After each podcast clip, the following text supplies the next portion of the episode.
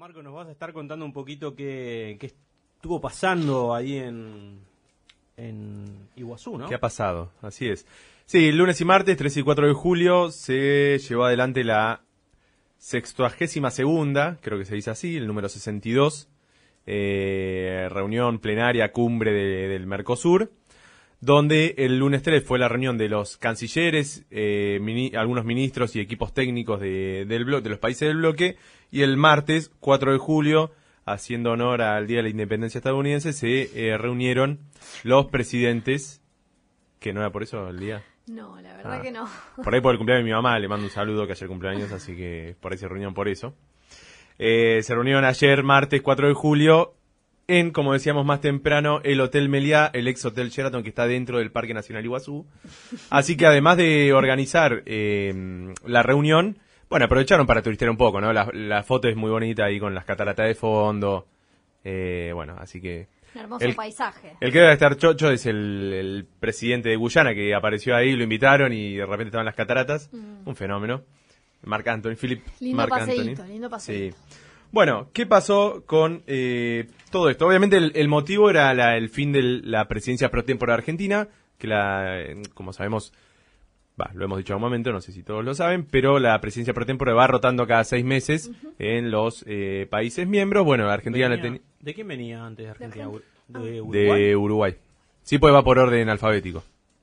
Eh, la tenía Uruguay, se la pasó a Argentina a fin del, del año pasado y este, mm, este 4 de julio formalmente se hizo el pase y donde Alberto le dio el martillo ese que, que golpean ahí en la mesa eh, a Lula da Silva dándole la presidencia pro tempore. Bueno, hay muchas cosas como para ver. Me anoté varias cosas. A ver, no- es una cumbre en la que no ha pasado demasiado en cuanto a cosas estridente y que se haya anunciado nada por el estilo. Digamos, siguió la lógica que venía el Mercosur de los últimos años. Como decíamos también más temprano, con Uruguay con una postura un poco más crítica sobre el bloque. Y el resto ahí, bueno, quizá la novedad fue la aparición de Santiago Peña, presidente electo de Paraguay.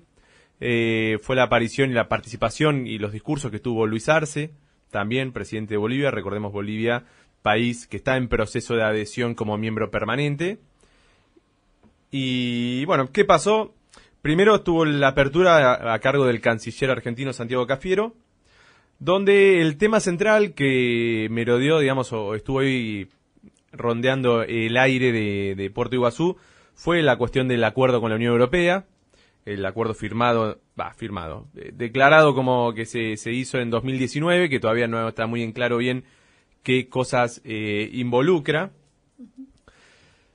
Lo que hizo Cafiero es eh, criticar un poco la posición europea. europea. ¿sí? Dijo, Europa pide cambios, pide nuevas condiciones ambientales para la explotación, por ejemplo, de ciertos recursos, ¿no? un poco haciendo el nexo con lo que hablábamos el bloque anterior con Martina y el caso del litio y bueno, otros minerales y, y todo tipo de cuestiones.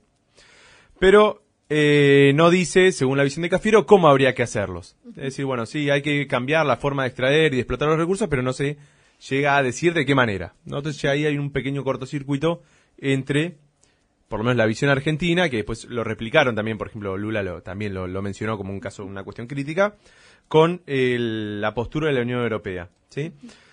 Igualmente dijo que la profundización del vínculo entre el Mercosur y la Unión Europea es una señal política necesaria en este contexto de incertidumbre global por la, eh, la guerra en el este de Europa, por la situación de sequía que vive nuestro país, bueno, y toda esta serie de, de cuestiones. Entonces, eh, Argentina y el Mercosur en, en general tienen que reacomodarse a esta nueva perspectiva y diversi- diversificar sus vínculos comerciales principalmente.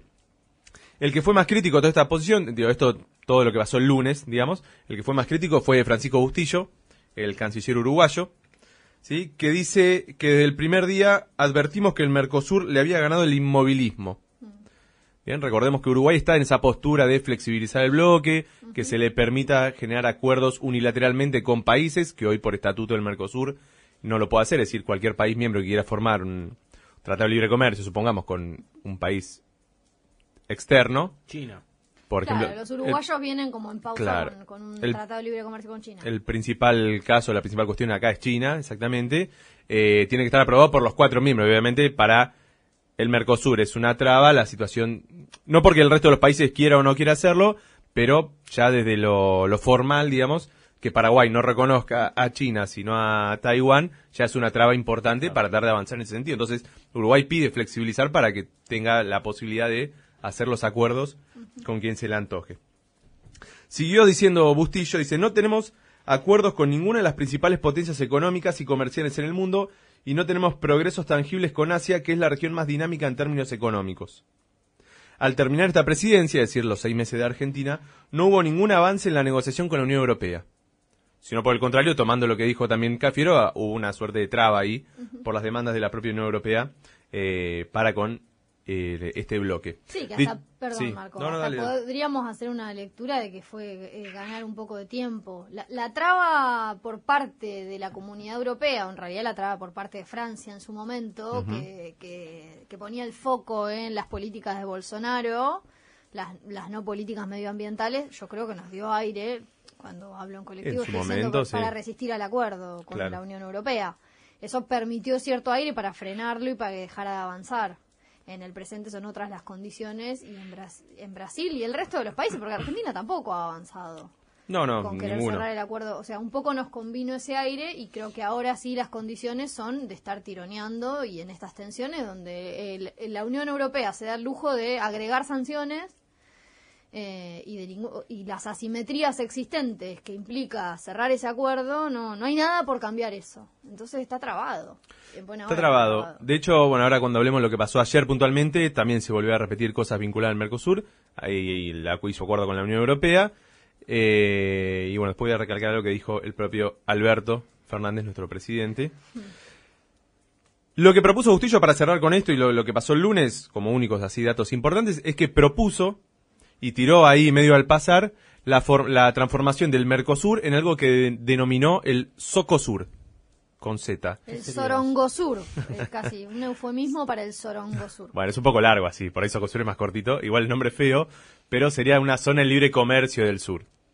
Es decir, cambiar eh, las funciones que tiene hoy en día el Mercosur. Dice, bueno, se propuso como un mercado común, nunca se logró, entonces hay que transformarlo de raíz y hacer un nuevo este proceso circuito de integración regional que tenga otras características. Igual no, dale, sí. No, no, que ya hoy te he interrumpido. No, no, no, lo que ahí, perdón, agrego una cosa, lo que ahí se le escapa a Bustillo es que, o sea, esa es una mirada muy sesgada del Mercosur. El Mercosur se lo puede pensar como una unión aduanera o, como un mercado común del sur, pero después pasaron cosas que se olvidan, capaz, el, paréntesis, que, fue como el momento de mayor integración regional, donde también estaba la UNASUR, que el Mercosur empezó a tener otras áreas, no era solo comercial, no era solo un, proyecto de integración económico-comercial. Se empezaron a discutir otras cosas, una agenda sanitaria, una agenda de ciudadanía.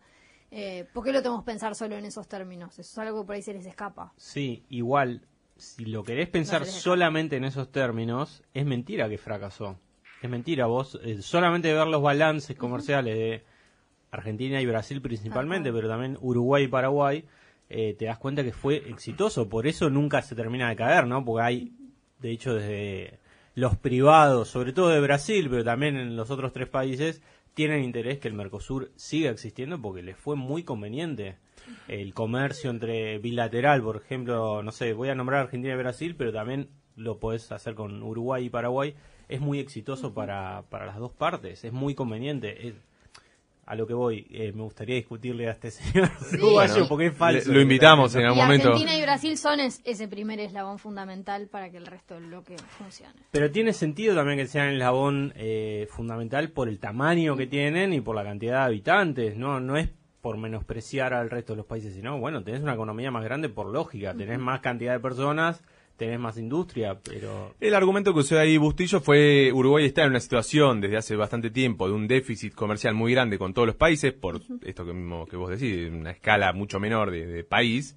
Entonces los mismos productos que le puede comprar Argentina y Brasil los puede conseguir mucho más barato en China, digo, ¿por, qué tiene que estar sometido esa es la postura, ¿no? De, Bustillo, más vale. Pero desde una perspectiva integracionista es ridículo. Comprar, comprar el bien que sea o el producto que sea más barato a un país asiático o a un país europeo. Comprar vinos en Europa, que es lo que se discutía con el Acuerdo Unión Europea-Mercosur. Comprar quesos europeos más barato que comprárselo a cualquier país es desde una perspectiva que no priorice una identidad regional. Es cortémonos solos, así negociamos porque estamos al horno económicamente. bueno, depende de qué queso, ¿no? Hay algunos están buenos. Bueno, pero anda a comerlos, viajá y comelo. Además es una mirada de corto, de corto alcance porque es pensarlo en ítems muy específicos. Podés comprar el queso más barato, pero también, no sé, todo, todo lo que se genera a partir de la integración genera, no sé, que un montón de argentinos les sea fácil cruzar la frontera y el país se te llene de turismo, es el problema que tenemos con el acercamiento de China, pues es más barato comprarle una, una heladera china que producirla en esta región. Entonces el comercio intrarregional no va, no, va a profundizarse con líderes políticos que piensan de esa manera su política exterior. ¿Qué pasó? En Uruguay hay elecciones el año que viene. Hay elecciones, sí. Y además también están bastante preocupados por otros temas internos, así que la situación es bastante compleja. lo, estuvimos cubriendo, pero está cada vez peor. Queda, según lo que estuve viendo hoy, siete días de disponibilidad de agua. Hoy Mujica hizo una autocrítica, dijo que en su momento... A, todos se les escapó la tortuga. hizo la obra que tenía que haber hecho. Bueno, ¿qué pasó ayer, el martes? Ahí quizás siempre está lo más entretenido porque están los, los presidentes, los jefes de Estado. El nombre formalmente es jefes y jefa de Estado, ni una jefa de Estado hubo, así que jefes de Estado. Eh, perdón, el lunes, lo último, una cosita nada más, estuvo Massa ahí en la reunión, ahí cuando se sacó la foto con, con Lula, eh, donde planteó, como quizás lo único que así trascendió, digamos, de lo que dijo, fue que planteó la necesidad de empezar a buscar alternativas al dólar para el comercio, por lo menos entre los países miembros del bloque, que es algo que después lo retoma también Luis Arce en su, en su discurso. Bueno, ¿qué pasó el martes. Obviamente abrió Alberto Fernández haciendo un balance de su presidencia pro tempore, de los seis meses que le tocó a Argentina estar al mando del bloque. Y palabras más, palabras menos, reivindicó el crecimiento del comercio intrarregional, justo un poco lo que venían diciendo recién. Dice que en, este, en estos seis meses el Mercosur superó los niveles de comercio interno prepandemia, es decir, fin de 2019, principio de 2020 en un 38%, es decir, que hoy se comercia un 38% más de lo que se hacía en ese momento. En 2019. En fin de 2019. Todo un número. Sí, y dice que es su mayor nivel desde 2014. Mm. ¿no? También como para pensar un poco en, épocas y contextos este, y momentos diferentes. Dice que los productos que mayor crecimiento tuvieron fueron los vehículos, los productos químicos, bien, como para tener este, algún tipo de, de ideas sobre esto. ¿Qué es lo que también planteó? Dice, el acuerdo con la Unión Europea es una oportunidad. ¿Sí? El propio gobierno argentino ahora en este contexto sale a decir, el acuerdo con la Unión Europea es una oportunidad, hay que profundizarlo, hay que ir a avanzar en ese sentido. Por ahí, a contramano de lo que ha dicho en otros momentos, que fue bastante más crítico. No sé si la coyuntura local también lo, lo condiciona a ir para ese lado. Ahí hay que... Acá hay que ver porque el, candidato presidente oficialista no dijo nada puntualmente mm. sobre el caso. Y quería agregar, ¿no? Eh, un poco en base a lo que dijo Amanda, hay que ver eh, si hay un real interés eh, en que se haga o queda en el ámbito discursivo, porque saben que desde la Unión Europea no van a avanzar, entonces también es sacarse la pelota, ¿no? pensándolo en la dinámica regional para decirle a la calle, Pau, mirá, no se hace porque Europa no quiere que se haga, no somos nosotros de Latinoamérica. sí, eh, dijo que la importancia del acuerdo es buscar diversificar geográficamente los lugares de exportación, para exportar los productos que se fabrican acá. Un poco en un sentido similar fue Lula, diciendo que hay que buscar un, acuerdo equilibrado, no solamente ir hacia el acuerdo, sino que sea equilibrado, y calificó de inaceptable la Carta de Bruselas de marzo, en la cual se hablaba del aumento de las sanciones, esto por la, cuestión de los, eh, los costos ambientales, digamos, de la producción, Defendió también la idea de crear una moneda común para los miembros del bloque. Y después habló Luis, la calle Pou, planteando la necesidad de flexibilizar el bloque, su interés, el interés uruguayo para ir hacia un acuerdo unilateral con diferentes potencias extranjeras. Y tuvo un entredicho, que fue lo que más se difundió mediáticamente, que eh, fue en base a unas palabras que le pasé a Guille para que nos comparte un breve audio y ahora charlamos al respecto.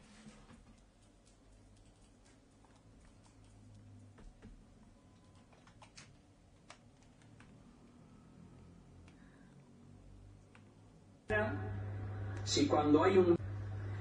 Está claro de que Venezuela no va a salir a una democracia sana si cuando hay un viso de posibilidad de una elección, eh, una candidata como es María Corina Machado, que tiene un enorme potencial, eh, se la descalifica por motivos políticos y no jurídicos. Y alguno dirá, ¿qué tiene que ver esto con el Mercosur? Bueno, tiene que ver porque los distintos bloques, las distintas asociaciones en el mundo han alzado su voz y creo que flaco favor le haríamos a la democracia venezolana y al pueblo venezolano si no alzamos nuestra voz, como dice el presidente Abdo, que suscribo, apoyo y en este tono, como es el que siempre tenemos, creo que el Mercosur tiene que dar una señal clara para que el pueblo venezolano pueda eh, encaminarse a una democracia plena que claramente hoy no la tiene. Bueno, esas fueron las palabras de, de Luis Lacalle Pou que generaron una suerte de revuelo ahí en un ratito.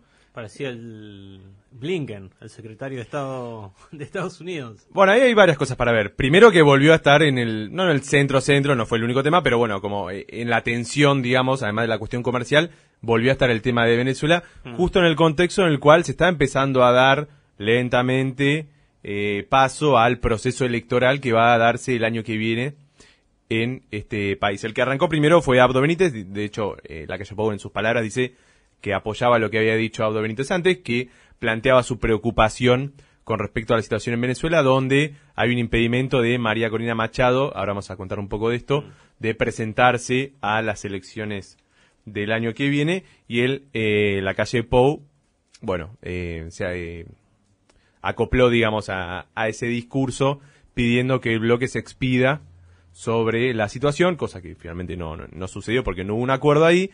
Alberto dijo que eso debería ser un problema que se resuelvan los venezolanos, que no hay que meterse, no hay que tener, generar una injerencia en los asuntos internos. Y Lula mucha respuesta no dio, simplemente dijo que eh, hay que pensar siempre en la cuestión de Venezuela, pero no, nunca una respuesta va a ser aislarla, ni sancionarla, ni, ni cosas por el estilo. Sí, no me parece eh, casual que la calle Pou no sé, no firme el acuerdo del Mercosur o saque, ponga en la mesa el tema de Venezuela cuando en realidad medio tirado de los pelos, eh, cuando está teniendo la crisis interna que tiene, ¿no? Eh, sí. No sé, puede llegar a ser una lectura. Siempre es un recurso. Y eh, siempre es un recurso. Bajo la manga, bajo la manga. es un recurso, en estos años lo fue. Eh, el país estás a siete días de quedarte sin agua y decir, bueno, pongo la agenda en otro lado, ¿no? Con un gobierno en crisis. ¿Qué es lo que está pasando en... Bueno, para cerrar por ahí lo del Mercosur, un comentario más, se firmó un documento donde Uruguay no lo firmó, es decir, firmaron todos los países que, que formaron parte del encuentro, menos Uruguay, justamente porque no quedaba claro la cuestión de, sobre todo las, las negociaciones este, internacionales, y no había, ni, no había mención tampoco directa a la cuestión de Venezuela. ¿Qué es lo que pasa en Venezuela que genera esta rispidez? En octubre son las elecciones primarias de cara a las presidenciales que se van a dar eh, a si no recuerdo mal, en la primera mitad del año que viene, 2024, ¿sí? cuando termina ese mandato de seis años que arrancó bastante, bueno, arrancó mal para Maduro en el sentido que no fue reconocido por muchos países en su momento, 2018. Eh, pero bueno, están las elecciones ahora sí el año que viene, ya empiezan a ser más negociadas, se han habilitado partidos de la oposición a que se presenten, pero una de las referentas más importante de la oposición, que es esta señora Mariana, María Corina Machado, que representa el ala más de derecha también dentro de la oposición venezolana, fue inhabilitada para participar de las mismas y de cargos públicos por 15 años, ¿no? Que es un número grande y ella es, es raro, ¿no? Eh, obviamente todo esto y la justificación oficial que es se alega que durante su periodo como legisladora entre 2011 y 2014 presentó irregularidades en sus declaraciones juradas, ¿no? Cosas que pasaron hace 10 años. Claro.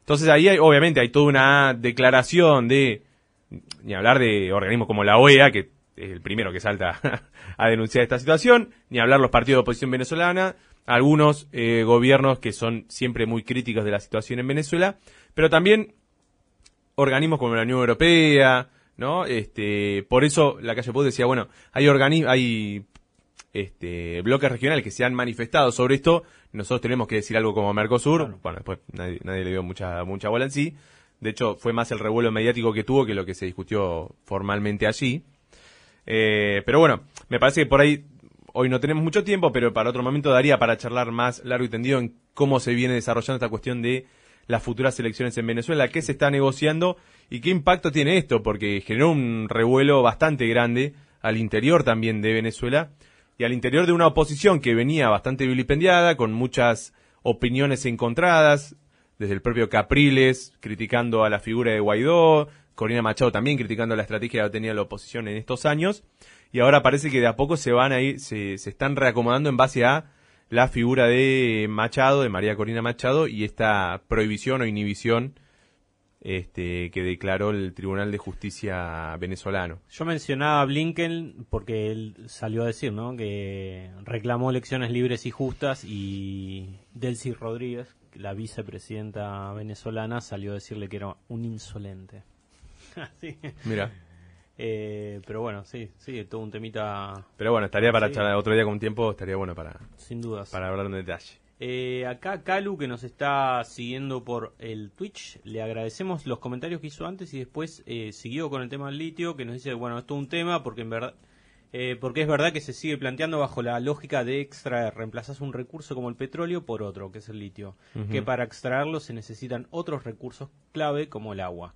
Estaría buenísimo que se pueda plantear una estrategia a nivel nacional y mejor a nivel de Sudamérica que tome un poco las investigaciones que se generan en las universidades públicas y del pueblo, porque no deja ser no deja de ser un tema de soberanía. Bueno, gracias por el comentario eh, y por comprometerse así con el programa, me encanta. Y un poco lo que charlábamos con Martina, ¿no? Todas las aristas que tiró eh, Martina, súper interesantes. Eh, sí, sería muy interesante todo esto que plantean. Pero bueno, tema para seguir también mm. de cerca. Eh, si quieren, vamos. Quiero. Eh, no sabes qué voy a decir. no, no, iba a ir directo a Cualquier cosa que digas lo voy a querer. El programa se nos. No, para, ¿cómo la consigna? ¿No ibas a decir algo de Francia? Yo quiero saber qué está pasando, porque está repicante. Bueno, si quieres. Tenemos re poquitos minutos. Tenemos muy pocos minutos. Dos minutos, vos que sos especialista en recortar eh, tiempo. Tres minutos. Dale. Bueno, Resumilo un tema para que me gustaría charlar más adelante es lo que está pasando eh, en España, ¿sí? Eh, Puigdemont, no sé si se acuerdan, que lideró, presidente no catalán, que lideró ese intento de separarse de España en 2017 que fracasó, empezó a ser perseguido por la justicia. Él es diputado eh, de la Unión por el Parlamento de Europa desde 2019, está en Bruselas, ahora le sacaron por decisión del Tribunal de la Unión Europea, le perdió la inmunidad diplomática. Puede apelar, pero esto puede llegar a, a, llevar que en seis meses eh, termine preso en España. Así que bueno, un temita para seguir más adelante. Cuando fue todo esto, el intento de independencia catalana, Mariano Rajoy estaba como el loco diciendo que, que, vuelva de Bélgica porque... nunca volvió. Va, va, al calabozo, pero no, no pasó. no volvió. El otro temita que, para mencionar rápidamente, se terminó la operación de Israel ahí en Cisjordania, más precisamente en Jenin, donde eh, murieron 12 palestinos. Eh, bueno, Israel dice 12 terroristas, eh, pero hay que decir que entre esas 12 personas había un niño, por ejemplo. En Jenin es un campo de refugiados dentro de la ciudad donde el domingo a la noche y el lunes a la mañana empezó el operativo más grande en 20 años porque hubo fuerzas terrestres y bombardeos, sobre todo desde drones, y además se desplegaron, no sé si vieron los videos, son bastante fuertes, se desplegaron un montón de excavadoras que rompieron eh, las calles, arrasaron, mm. y bueno, ahí en los enfrentamientos también murió un soldado israelí, hay 120 detenidos, más de 3.000 desplazados, ese campamento en realidad es un barrio, hay 14.000 personas viviendo, eh, todo se disparó eh, a partir de hace dos semanas, una semana, el 25-26 de junio, desde esa zona, por primera vez en 18 años, se habían disparado justamente dos cohetes. Eh, bueno, y llevó a que Israel lleve adelante este mega operativo que se le dio un cierre parcial eh, en el día de hoy. Una de las respuestas, una de las consecuencias, digamos, de todo esto, la vimos ayer, en Tel Aviv cuando un palestino se subió a un auto y atropelló a siete personas, una de las cuales está eh, muy grave. Y la otra consecuencia es que la autoridad palestina habló de crimen de guerra mm. y dijo que se terminaba la cooperación en seguridad en Israel. Eh, Francia, si les parece, lo dejo para el próximo programa. Ah. Eh, sí decir Recomiendo mucho la nota que Mika subió para PIA Global, donde se habla de toda la cuestión del racismo, pero también eh, le da un contexto por la precarización laboral, el aumento del coste de, vida, la reforma de las pensiones, eh, la bueno, la segregación, la marginación, la discriminación, ¿no? Toda una rabia y violencia que se viene eh, aguantando, engendrando hace años, ¿sí? Que llegó a toda esta disparada. Perfecto.